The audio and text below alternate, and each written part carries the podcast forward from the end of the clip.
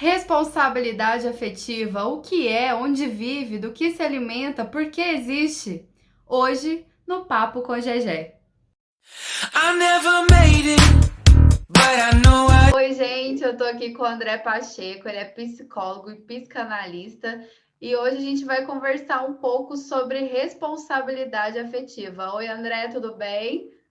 Oi, Jéssica, tudo bem? E você? Tudo bem, obrigada por ter topado participar aqui do Papo com o GG. André, a gente escuta falar muito sobre responsabilidade afetiva, né? E eu queria saber o que é, de fato, responsabilidade afetiva. Bom, para pensar responsabilidade afetiva, acho interessante pensar os dois lados, né? Porque, pelo senso comum, a gente acaba entendendo responsabilidade afetiva com uma certa, talvez, obrigação, às vezes, de uma das partes para outra, é, alguma coisa nesse sentido. Mas também a gente precisa pensar a responsabilidade afetiva né, de si mesmo em relação ao outro. Né? Eu gosto mesmo dessa pessoa, por que, que eu estou com ela? Né? Assim, é, o que me leva a sustentar um relacionamento, por vezes talvez até às vezes abusivo, né?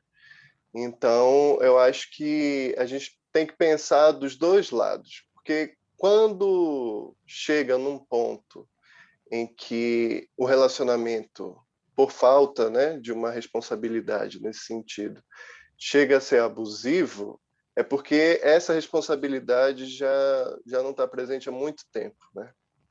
Então, acho importante pensar essas duas vertentes aí. Eu percebo que a responsabilidade afetiva, muitas vezes, ela é confundida com reciprocidade, né? E não tem nada a ver. A pessoa, ela pode ter uma responsabilidade afetiva dentro de um, de um relacionamento, mas, assim, não quer dizer que ela precisa sentir o mesmo que você está sentindo, né? Pode ser que a pessoa tenha tido a responsabilidade afetiva, ela só não correspondeu à expectativa do outro. Uhum. E aí você toca num ponto muito interessante que é de que essa reciprocidade, por mais que uma pessoa goste da outra e a outra goste de volta, cada um gosta, ama, se relaciona de um jeito diferente do outro. Mesmo que o amor esteja para os dois, né?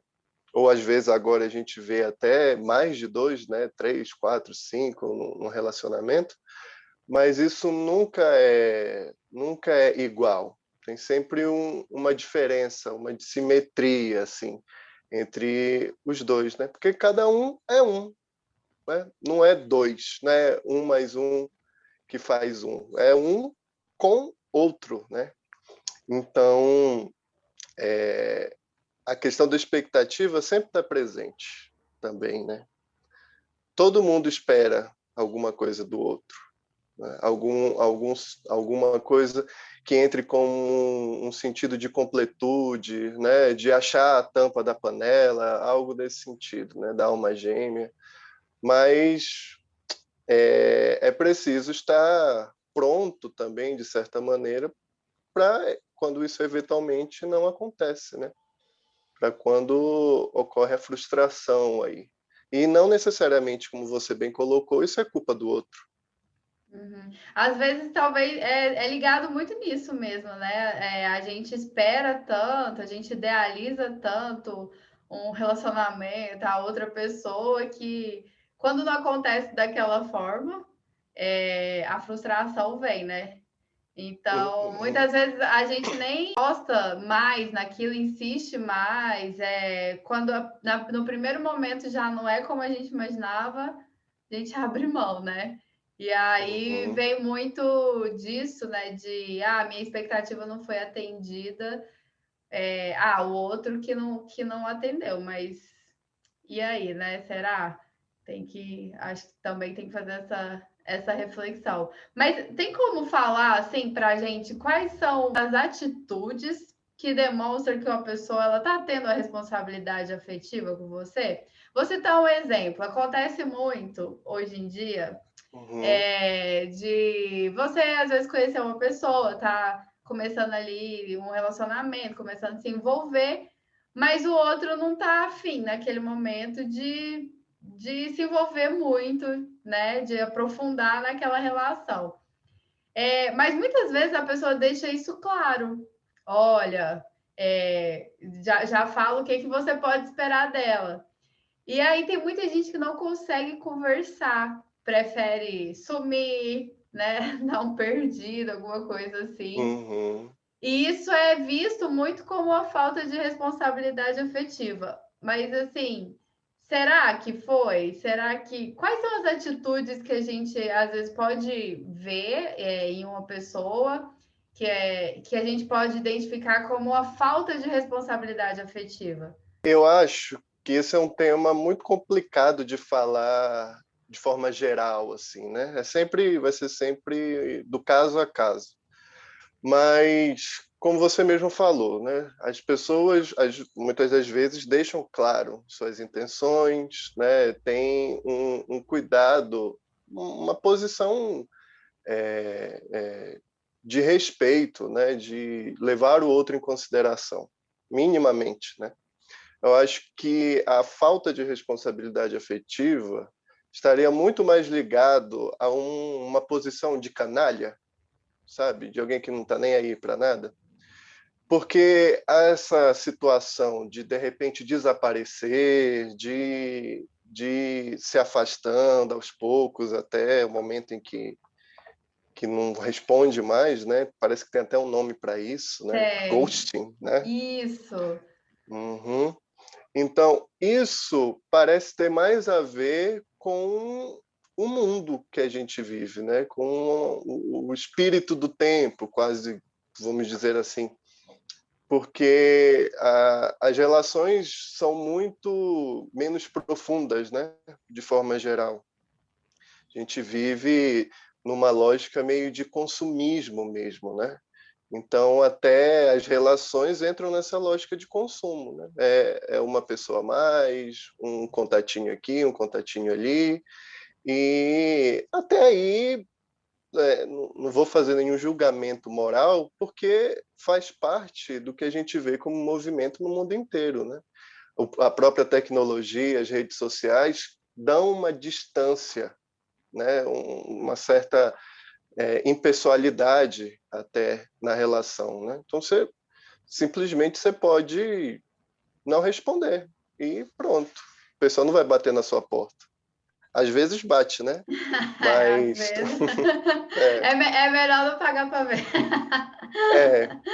Mas essa essa posição de ir se afastando tem parece ter muito a ver com o momento que a gente vive e com uma dificuldade em se responsabilizar, né? A gente volta naquele nesse ponto, não se responsabilizar afetivamente, né?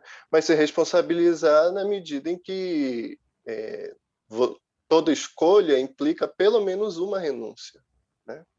Então, às vezes, se você escolhe é, terminar com alguém ou não ficar com alguém, isso vai gerar que você é, tenha que lidar com um certo mal-estar de, de se haver com isso, né? Porque tem outra pessoa envolvida, tem a sua parte na relação.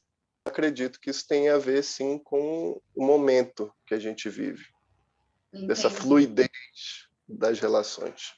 Entendi. Mas você acha que é, se a pessoa foi sincera, né? Às vezes você está conhecendo alguém e ela já deixa claro desde o início que não pretende se envolver, que vai ser essa só uma coisa passageira, enfim, casual, sem nenhum. É, isso é ter responsabilidade afetiva? A sinceridade, já, já falar qual é a sua. para você alinhar a sua expectativa, isso é ter uma responsabilidade afetiva? É uma boa pergunta. Mas antes de. Pode ser entendido, sim, talvez, né, no, pelas pessoas, como, como uma posição do outro de que se importa. Né? Mas, ao mesmo tempo, a gente pode perceber nessa fala uma vontade de não se haver com a relação. Né? Porque, como assim a pessoa está se envolvendo com a outra? Né? Não tem essa história de, ah, não quero me envolver, se convive, se transa, se beija, se vai no cinema, tem um envolvimento, né? Se tem se um interesse, é. já se envolveu. Então, essa fala, ela marca mais uma vez a dificuldade em se colocar como responsável por alguma coisa, né? Então, dizer para o outro, ah, não estou muito afim de me relacionar, de me envolver, e mas por outro lado levar o relacionamento adiante, né? É, por um lado pode sim ser entendido como uma certa responsabilidade afetiva no que esse termo é, tem de, de, de significado, né? Mas por outro lado está mostrando outra coisa, que não tem tanta responsabilidade com o envolvimento que já está acontecendo. Entendi. Eu fiquei curiosa que você falou anteriormente na questão do, do sentimento. Cada um é um, cada um vai sentir de uma forma, vai se envolver de uma forma. É, quando você fala isso, assim, é, só para eu entender melhor. Porque sempre existe um questionamento assim, ah, se um gosta mais do que o outro, se um está mais envolvido do que o outro. Então não tem como definir que um gosta mais, outro gosta menos, que é só só que são formas diferentes de, de demonstrar, de gostar, de sentir. É isso? É mais ou menos isso? É isso, mas também é, pode ser sim que, o, que alguém goste mais do que o outro, né? Inclusive, eu acho que isso é bastante comum. Mas a questão de, de situar que cada um é um é de que não tem que ter essa, esse embate, esse, essa competição dentro do relacionamento, né? Porque a gente vê isso também é, de quem saiu por cima quando terminou, né? Quem sofreu menos, essas coisas assim que não fazem o menor sentido, né? Porque o que interessa não é quem ama mais, quem ama menos, quem está por cima, quem está por baixo. O que interessa é a relação entre os dois, né? E como é, essa relação pode ser sustentada a partir não das qualidades, né? Mas principalmente dos defeitos, porque as qualidades por si só, vamos dizer assim, elas são até o início, né, geralmente, de um relacionamento, mas que um casal permaneça, fique junto, envolve muito lidar com a falta do outro e a falta de si mesmo, né? No sentido de que todo mundo, na verdade, não é completo. Inclusive Freud falava isso, né, que o grande mal-estar na cultura é de que a gente renunciou qualquer possibilidade de completude para ser feliz aos pouquinhos, em pequenos momentos. A grande dificuldade de manter um relacionamento é aceitar o outro naquilo que ele falha, naquilo que ele não dá conta, daquilo que ele não vai nos completar. Que essa é a grande expectativa de que o outro resolva a minha vida. Não é assim que funciona. É. E você acha que hoje, é, nas relações, a, a galera está esperando muito isso? tá esperando muito do outro, tá esperando que, com que o outro venha e, e salve a pátria, né? Resolva toda a vida. Uhum. E você acha que isso pode é, influenciar pessoas que às vezes não encontram um, um relacionamento, não se mantêm um relacionamento, porque estão sempre com essa expectativa lá em cima. É, sempre foi assim ou hoje e isso tá mais assim nessa na sociedade, nas relações? Eu acredito que desde que a gente entende uma relação amorosa como possível, porque assim, ao longo da história da humanidade, é, formar família, casamento, nem sempre foi uma escolha de cada um, né?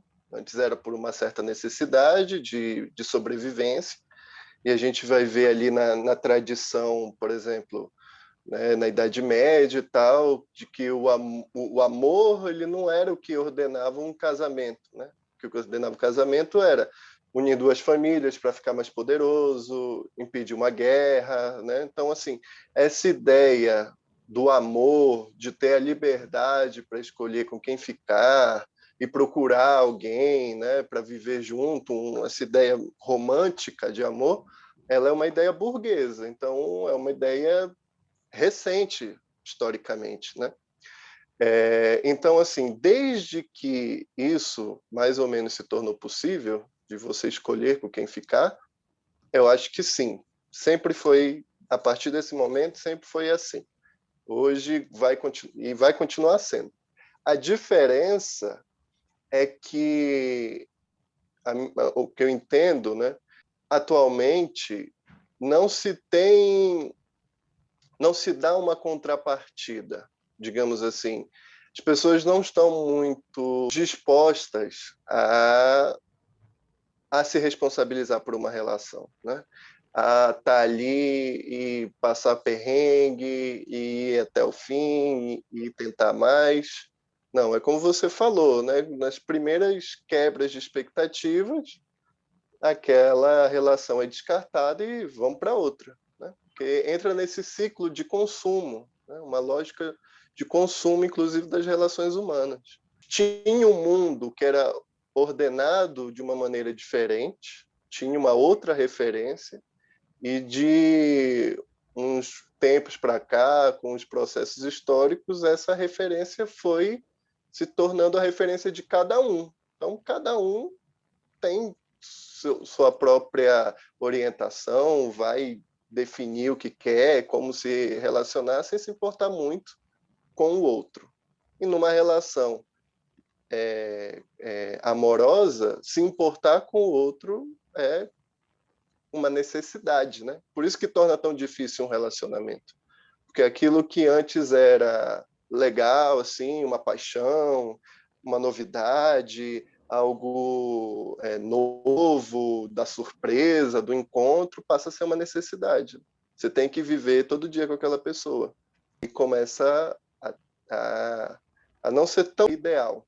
Para a gente finalizar, é, eu sei que cada caso é um caso, né? Falar no geral é mais difícil, mas assim, é, o que você falaria para as pessoas conseguirem é, entrar numa relação com as expectativas é, é, alinhadas, não responsabilizar sempre o outro é, e ter essa consciência assim de quando realmente o outro está tá tendo esse cuidado com você que né? Nós chamamos de responsabilidade afetiva, tá? Para no fim todo mundo ser feliz, curtir histórias boas, né? Ter encontros bons e não colocar essa carga tão pesada em cima da, dessas relações. Uhum. É, aí a gente entra num, num, ponto que é interessante, que é as, as, relações hoje em dia, e já há algum tempo, na verdade, né? na verdade sempre foi assim, mas hoje em dia isso vai ao extremo, né? É muita mostração, é, é muita, principalmente com as redes sociais, com o Tinder, é sempre a perfeição que aparece, né? Quando você vê perfeição demais, você se acostuma com essa ideia de perfeição, que não existe, né? É, ela tem essa, essa ideia de, de um feitiço, assim, né? de chamar a atenção, de atrair, mas no fundo não existe. Então, a gente cai de novo na noção da expectativa, né?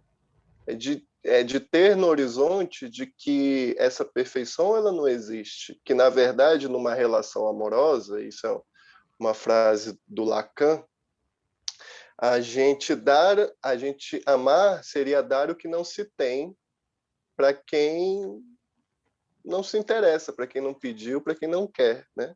Então assim, você entra numa relação para ser alguém para o outro, né? Você é outro para uma outra pessoa. Então, e assim como a outra pessoa é para você. Então, isso precisa estar no horizonte, né? De que pessoas são diferentes, as pessoas é, muitas das vezes vão se revelar de uma maneira que é, que é bem diferente da primeira, né? Da primeira vista, né? Por isso que um amor à primeira vista é muito difícil de ser sustentado, porque ele logo cai, né? Essa, essa primeira ideia logo cai por terra. Mas que se entrar numa relação, né? Com essa ideia no horizonte, é mais, talvez, não posso dizer também, mas talvez seja mais provável que ela dê certo. Porque você já conta com a possibilidade da frustração. já conta com a possibilidade das coisas não darem tão certo. E você está ali para viver o que der, uma aposta. E vamos ver no que dá. É, isso é a vida, né? Vamos ver. É, no Vamos final, viver. tudo se resume a isso. É, vamos vivendo e vendo o que dá. É isso. André, muito obrigada por ter participado aqui, ter conversado com a gente. É, adorei, esclareceu muito bem esses pontos e espero ter você aqui outras vezes para a gente falar sobre outros assuntos. Claro, fiquei muito honrado com o convite e estamos aí para bater papo, é sempre bom. Muito obrigada, viu? Até mais. Até Se mais. cuide.